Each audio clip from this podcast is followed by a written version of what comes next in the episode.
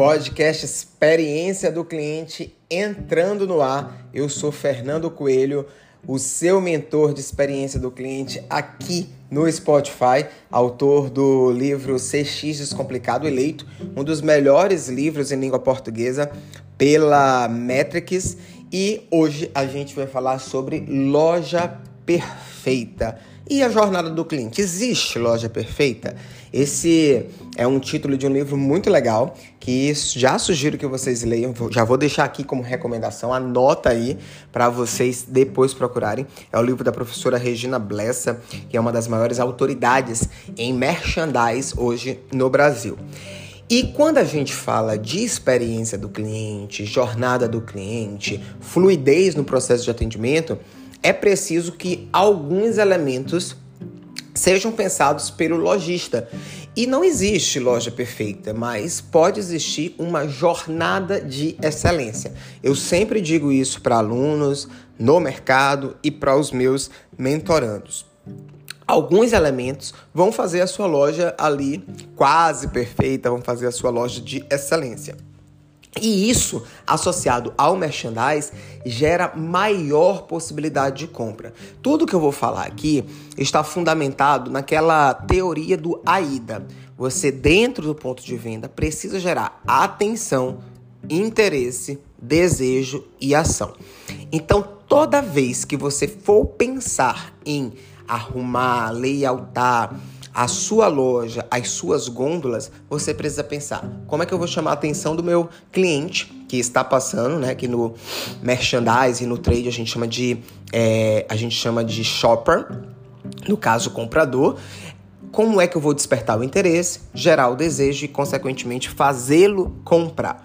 Existem alguns princípios que a gente precisa pensar. O primeiro ponto, que é fundamental, não adianta o time de marketing, o time de comunicação criar a comunicação, a publicidade, gerar a atração do cliente até o ponto de venda e chegar lá não ter o produto. Então, tem que ter o produto. Segundo ponto que é fundamental, todos os produtos precisam estar de maneira clara com a precificação exposta. A gente muitas vezes olha vitrines e produtos expostos que não têm o preço. E isso quebra a lógica do consumo, que é comprar comparar e levar. Então, toda vez que um cliente ele vai fazer a sua compra, ele precisa minimamente entender o que, que é aquele produto que está na frente dele e automaticamente ele vai fazer comparação ou com um produto ao lado ou com uma referência de preço que ele já tem. Então, o fato de não ter preço já gera ali o que a gente chama, o que eu coloco no meu livro de fricção no processo de compra. E existem alguns princípios que são universais. O primeiro que eu quero te deixar a dica aqui é que você precisa Vamos imaginar que uma loja de shopping, você precisa criar uma identidade é por meio da sua vitrine, da sua fachada, do seu ambiente interno. As pessoas precisam olhar aquilo ali e falar: poxa, essa loja é da marca X. É, o exemplo clássico que eu gosto é o da Melissa. Você olha uma vitrine da Melissa, você passa na frente da vitrine da Melissa e você junta identidade visual com identidade olfativa. Então você sabe que é a loja da Melissa. Outro ponto fundamental Segundo princípio é você layoutizar a área de vendas da loja para aumentar o fluxo. Então, Fernando, que dicas você me dá? Elimine todas as barreiras possíveis: barreiras de percepção, barreiras estruturais, barreiras relacionadas à transitação do cliente no ponto de venda, aquelas lojas que têm muitos móveis, muitos materiais, produtos no meio do corredor, vai impactar negativamente a jornada do shopper, a navegabilidade dele pelos corredores. Um ponto que é fundamental e que eu vejo muito lojista errando é agrupar as categorias conforme o consumidor procura. Às vezes os produtos eles estão em áreas distintas. Fernando, me dá um exemplo prático. É, o exemplo clássico de supermercado. Você define o processo de compra pela árvore de decisão. Então, se eu vou comprar um leite, é muito provável que a manteiga esteja próxima, que o queijo esteja próximo e que o iogurte esteja próximo. Isso é árvore de decisão. Você facilita a jornada do cliente no processo de compra. Então, isso, consequentemente, aumenta o processo de é, colocar produtos nas cestas e o teu faturamento. Outra dica que eu gosto muito: a gente precisa abastecer as gôndolas de acordo com a rotatividade de cada produto. Então, se eu sei que um produto ele sai é, com mais agilidade, com mais velocidade, eu preciso ter um repositor ali para o tempo inteiro estar tá, é, repondo aquele produto.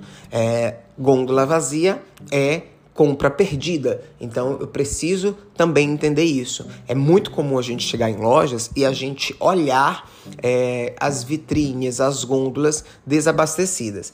Existe um ponto que esse é muito básico e muito empreendedor peca. Eu já falei aqui de preço, mas a não sinalização adequada de prateleiras, de preço, informações do produto, as ofertas e um, um, um fator que eu bato muito nessa tecla dentro do mercado é de que comunicação ela precisa ser educativa. Portanto, quando a gente fala de PDV, o merchandise precisa ser educativo.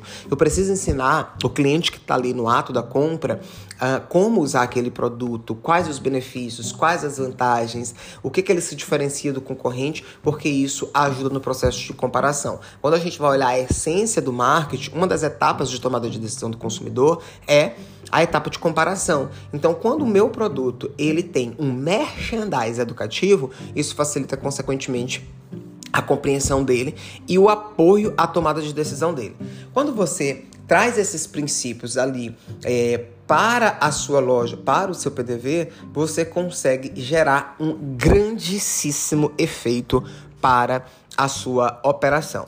De cara você vai aumentar o volume de vendas, você cria compras por impulso, o cliente está passando, ele não tinha em mente, mas o teu produto está exposto ali, bem posicionado, com merchandising educativo. Isso pode gerar o um impulso na compra e diversos estudos mostram isso, que 80% dos clientes tomam decisão dentro do ponto de venda. Você cria ali é, uma aceleração na decisão de compras e faz o teu giro, o teu estoque girar, né? Tem uma, uma máxima que a gente usa muito no varejo e isso também pode entrar aí no princípio é, da loja perfeita, que é o primeiro a vencer, o primeiro a sair, PVPS. Então você, enquanto lojista, é, além de pensar na exposição do seu produto e na jornada do cliente, também pense na gestão do seu estoque. Aqueles produtos que estão perto de vencer, os primeiros que entraram, precisam ser os primeiros que vão sair, você pode usar como método fazer uma campanha promocional ou fazer uma exposição num ponto extra dentro da sua loja para acelerar a saída desse produto. Além disso, você ajuda a desencalhar produtos, que isso para o varejista é extremamente importante para melhorar a margem e diminuir prejuízo. Faz os consumidores é, comprarem mais e consequentemente você aumenta o ticket de médio. Quando você consegue fazer com que a jornada de compra seja fluida, você impacta diretamente no caixa da sua operação.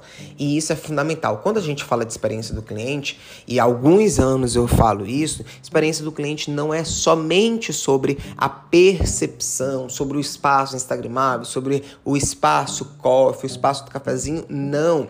Experiência do cliente vai além do atendimento e da experiência palpável. A experiência do cliente, ela perpassa, inclusive, por todos esses aspectos que podem ser é, trabalhados uh, olhando de maneira integral o ecossistema do seu negócio, o estoque, a precificação, a reposição, todos esses elementos impactam diretamente na experiência do seu consumidor. E isso vai fazer, obviamente, com que a sua loja ela seja excelente, ela seja perfeita e a jornada do seu cliente seja fluida. Gostou dessa dica? Então compartilha no seu LinkedIn, compartilha no seu Instagram, compartilha com seu amigo que é lojista, é empresário, é empreendedor, é gestor e vamos espalhar boas experiências.